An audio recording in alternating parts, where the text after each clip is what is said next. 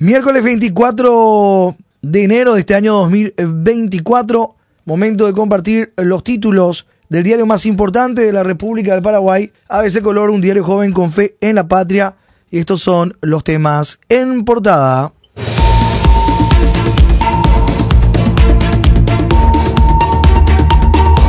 Vamos ampliando página por página lo que va diciendo nuestro impreso. Aliana firmó un plan contra abusos, pero ubicó a su hija.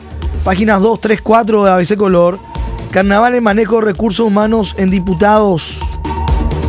Como titular de diputados suscribió Plan Institucional 2022-2026 del Legislativo para combatir nombramientos sin concursos, politización, nepotismo, etc. Ya vemos la página 2. Vicepresidencia no se ajusta al plan de austeridad y compra de todo. Incorpora más muebles, electrodomésticos, insumos para café y sillones. Y están algunos documentos ahí en la página 2. Precio unitario y el importe total a pagar por los por los bienes, dice. ¿eh? Precio unitario y el importe total a pagar por los bienes. Aparecen algunos descripción del bien. Heladera de dos puertas, frigobar, horno microondas, Mistera, ¿qué están haciendo? Una cocina, están haciendo bien. Licuadora, hervidora eléctrica. Un, un restaurante. Televisor LED Smart 4355.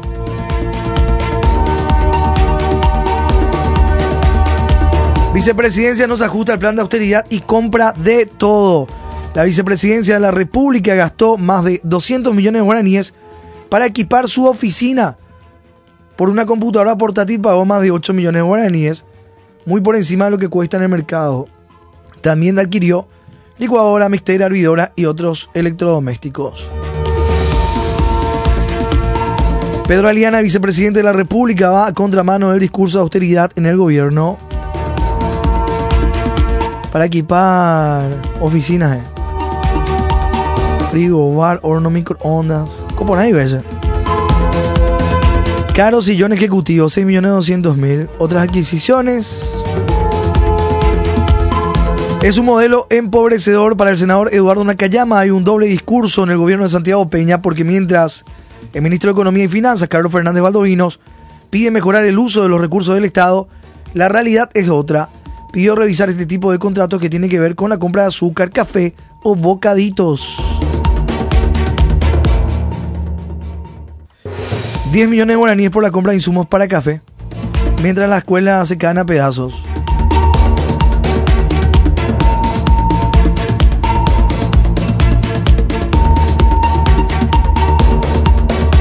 No tenemos un fiscal general del Estado con los pantalones puestos que salga a investigar y condenar este tipo de hechos, dijo Nakayama. Opinó que el fiscal general Emiliano Rolón de oficio debe abrir las causas y si existen los méritos inmediatamente imputar debido a que él representa la defensa de los intereses de la sociedad. No tenemos un fiscal general del Estado con los pantalones puestos que salga a investigar y condenar este tipo de hechos, es lo que decía Eduardo Nakayama, senador del PLRA. En página 3, Aliana firmó plan contra abuso en diputados y luego ubicó a su hija. Como vicepresidente borró con el codo lo escrito con la mano cuando era legislador. El entonces titular de diputado en 2021, Pedro Aliana, firmó el Plan Estratégico 2022-2026 para el manejo de la Cámara. Detectaron como debilidades los vicios que ahora se potenciaron, como el nepotismo. Luego borró con el codo lo suscripto, haciendo nombrar con millonario salario a su hija, Montserrat Aliana.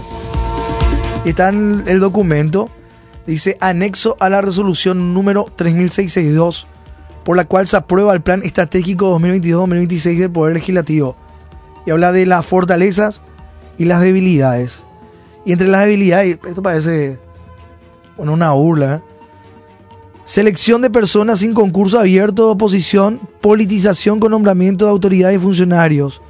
Gran número de funcionarios sin aptitud ni actitud para el cargo que fueron nombrados.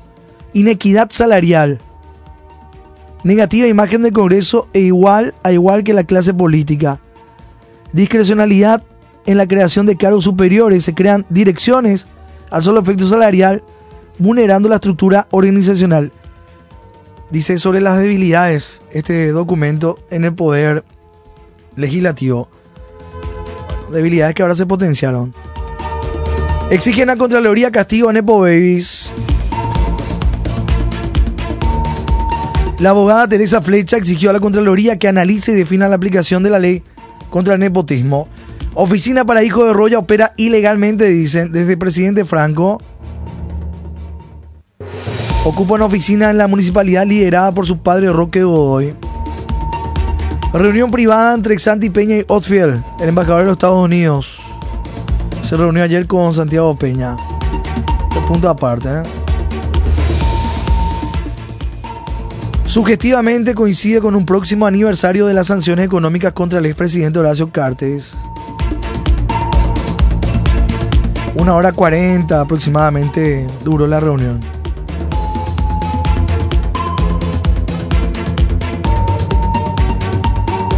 No se puede omitir mencionar que en la víspera de la reunión la Comisión Nacional de Competencia, CONACOM, emitió los resultados de un análisis del proceso de sesión mediante anticipo de herencia de las empresas del expresidente Horacio Cartes, el grupo Cartes, a sus hijos. Esto tras sanciones económicas impuestas por la Oficina de Control de Activos Extranjeros, OFAC, de Estados Unidos contra HC, declarado significativamente corrupto. El viernes se cumple un año del castigo. Más títulos, portada de nuestro impreso Torales renuncia al encuentro nacional y lo reemplaza Gloria Portillo. Surge incompatibilidad tras el corte de comisionamiento. Página 4.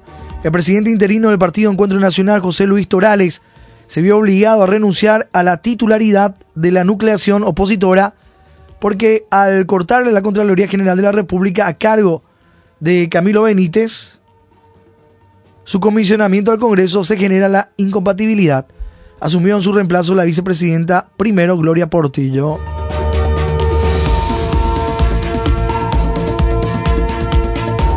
Foto en portada, escuela entre el abandono y la indigencia, página 23. Vemos la escuela básica 7630 Las Mercedes, alrededores de Coronel Oviedo, departamento de Caguazú. Lleva más de 15 años de abandono, de acuerdo con las denuncias de los directivos desde 2009. El centro educativo no recibe atención por parte del Ministerio de Educación y Ciencias y mucho menos de las autoridades locales. Ahí vemos más fotos ya en la página 23 del impreso de la situación lamentable en la que se encuentra este centro educativo. Más de 15 años de abandono del Estado en escuela de Coronel Oviedo. Docentes y estudiantes todavía utilizan un sanitario tipo letrina. Precarias aulas de madera utilizadas en la escuela Las Mercedes. Una de las aulas requiere refacción ya que fue afectada por un temporal. Pabellón de madera con tres salas utilizadas para la cocina, el comedor y la dirección de la escuela Las Mercedes. Y la letrina, ¿eh? sin techo. Un poquito más abajo la foto, Gilbert. Estudiantes docentes usan un precario sanitario. Que para colmo, una tormenta dejó sin techo. Ahí está, sin techo. El sanitario. Coronel Oviedo Carlos Ábalos, corresponsal. Con este informe, Escuela Básica número 7630, Las Mercedes. Los directivos lamentaron que desde el 2009 no han recibido apoyo del Ministerio de Educación y Ciencias y tampoco de las autoridades locales.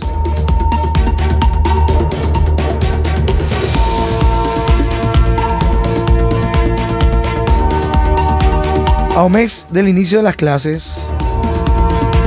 Página 20. Título portada ABC. Insisten para que Parksin siga. Municipalidad no haya condiciones para rescindir contrato. Aún no existen las condiciones para rescindir contrato con Parksin, alegan Municipalidad de Asunción y Consorcio insisten en implementar estacionamiento tarifado. Piden nuevo control de la Contraloría General de la República. Para la Municipalidad de Asunción todavía no hay posibilidad de dejar sin efecto el contrato que suscribió con Parksin, por lo que analizan los avances que la concesionaria del estacionamiento tarifado hizo en su aplicación, en su app.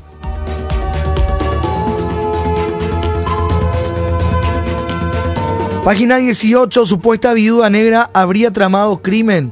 Tema también portado hoy a ABC, página 18 del impreso. Supuesta viuda negra habría planeado el asesinato de su pareja allá en España. Jueza de San Juan Nepomuceno ordenó su encarcelamiento en Villarrica. Judiciales policiales. Página 18 ABC. Blanca Inmaculada Tillería de Cristaldo decretó ayer la prisión preventiva de la supuesta viuda negra. Estamos hablando de la jueza de San Juan Nepomuceno la supuesta viuda negra Elisa Noemí Pino Rojas, imputada por el homicidio de su pareja, Hugo Nelson Aguayo Núñez. La mujer habría planeado el crimen incluso antes de que ambos regresaran de España para pasar en nuestro país la fiesta de Navidad y Año Nuevo.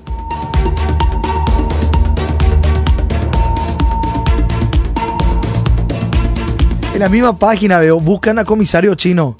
El Departamento contra el Crimen Organizado de la Policía Nacional identificó a un chino taiwanés como el cabecilla de una banda que montó una falsa comisaría en una casa de Mingaguazú para perpetrar estafas y extorsiones a otros chinos que en algunos casos se suicidaron tras quedar en quiebra.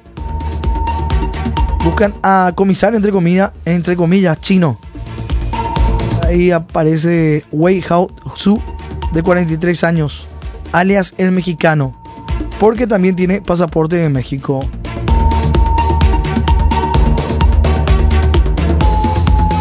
Página 9 del impreso título en portada. Monseñor Ismael Rolón nacía hace 110 años. Fue un pastor ejemplar, defensor de los derechos humanos, puntal para la democracia. Un día como hoy, hace 110 años, nacía en Casapá. El compatriota Ismael Rolón Silveiro optó por la vida consagrada y se destacó como primer obispo de Cacupé y luego arzobispo de Asunción. Fue un gran defensor de los derechos humanos. Con valentía enfrentó a la dictadura astronista y es considerado puntal del advenimiento de la democracia en 1989. El informe de Aníbal Velázquez en página 9. Costanera Sur con su nombre. Una campaña de recolección de firmas para que la avenida Costanera Sur lleve su nombre está en marcha. El emprendimiento que nació entre los jóvenes de la parroquia María Auxiliadora. Monseñor Ismael Rolón, a 110 años de su nacimiento, Paraguay, añora la sabiduría del Monseñor. Cerrando nuestro recorrido, portada ABC, página 16. Sector cárnico advierte en peligrosa letra chica en acuerdo con la Unión Europea.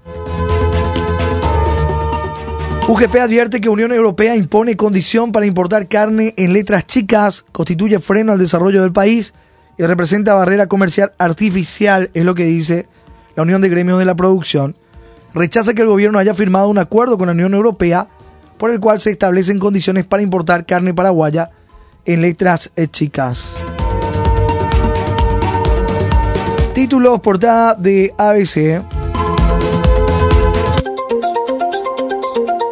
ABC Color, el diario completo, presenta el editorial de la fecha. Ejemplar movilización de arroyenses en defensa de sus intereses, acompañados por nueve de los doce concejales y ante la inacción del Ministerio del Ambiente y Desarrollo Sostenible MADES, pobladores de arroyos y esteros se manifestaron frente a la municipalidad para exigir al intendente José Filippi Vera de la ANR que detenga la instalación de un vertedero en una zona de humedales, debido a que sus efectos económicos y medioambientales serían muy dañinos. Es elogiable que las eventuales víctimas del emprendimiento en cuestión hayan salido a la calle para repudiar una medida tan errónea. El silencio y la indiferencia de los ciudadanos favorecen la arbitrariedad, la insensatez, la corrupción y el derroche de los gobernantes. Ejemplar movilización de arroyenses en defensa de sus intereses es lo que dice en parte nuestro editorial hoy miércoles 24 de enero. Lee ABC Color, el diario completo. Contratapa ABC Color, Tacuarí, telonero de Olimpia, triunfo franqueado en Encarnación. En el minuto 90, con el gol de Carlos Arrúa, Olimpia le ganó 1 0 anoche en Encarnación a Tacuarí, que hasta entonces fue mucho mejor en la cancha. El fútbol a mitad de semana propone hoy dos cruces y en uno de estos tendrá al campeón Libertad de local frente a Sportivo Luqueño. Mañana Cerro Porteño visita a Sportivo Emiliano en Villaliza. En la cartelera casi sin pausa en el torneo de apertura. Ayer Nacional General Caballero empate 2 a 2 en el Arsenio Rico. Tacuarí que cayó ante Olimpia en Villa Alegre, Encarnación. Hoy Sol América recibe a Guaraní a las 18.30 en el Luis Yani. Libertad en la huerta ante Luqueño a las 20.30. Mañana 2 de mayo en el río Parapití. Pedro Juan Caballero 2 de mayo recibe a Triniense 18.30 horas y cierran Ameliano Cerro Porteño en Villaliza 20.30 horas. La clasificación General Caballero Olimpia con 4 puntos, con 3 Cerro Porteño Luqueño Ameliano, con 1 Sol de América Guaraní Libertad Nacional y sin punto alguno Triniense Tacuarí el 2 de mayo de Pedro Juan Caballero. Ingresó en el segundo tiempo y no pudo ser mejor el estreno de Carlos Arrúa, 26 años, con el gol del triunfo para Olimpia. Show de Tacuarí, pero agónico triunfo de Olimpia. Necesitábamos este resultado, dijo Gastón Olveira, el portero, figura en Olimpia. Olveira y Arrúa al rescate. Luqueño reta al campeón, la albirroja va por el triunfo ante Uruguay. Hoy selección sub-23. Esta tarde ante Uruguay por el grupo B preolímpico sudamericano a las 17 horas en el estadio Misael Delgado de la ciudad de Valencia. La sub-23. Copa de la Liga Inglesa, Copa del Rey, Paraguayos por el Mundo, Tenis Australia Open, Harina y Novak a semifinales. Copa de África de Naciones Camerún sobrevive. Copa de Asia. Fórmula 1 regresará a Madrid en 2026. Otras disciplinas deportivas hoy en páginas de ABC Color. Lee ABC Color, el diario completo.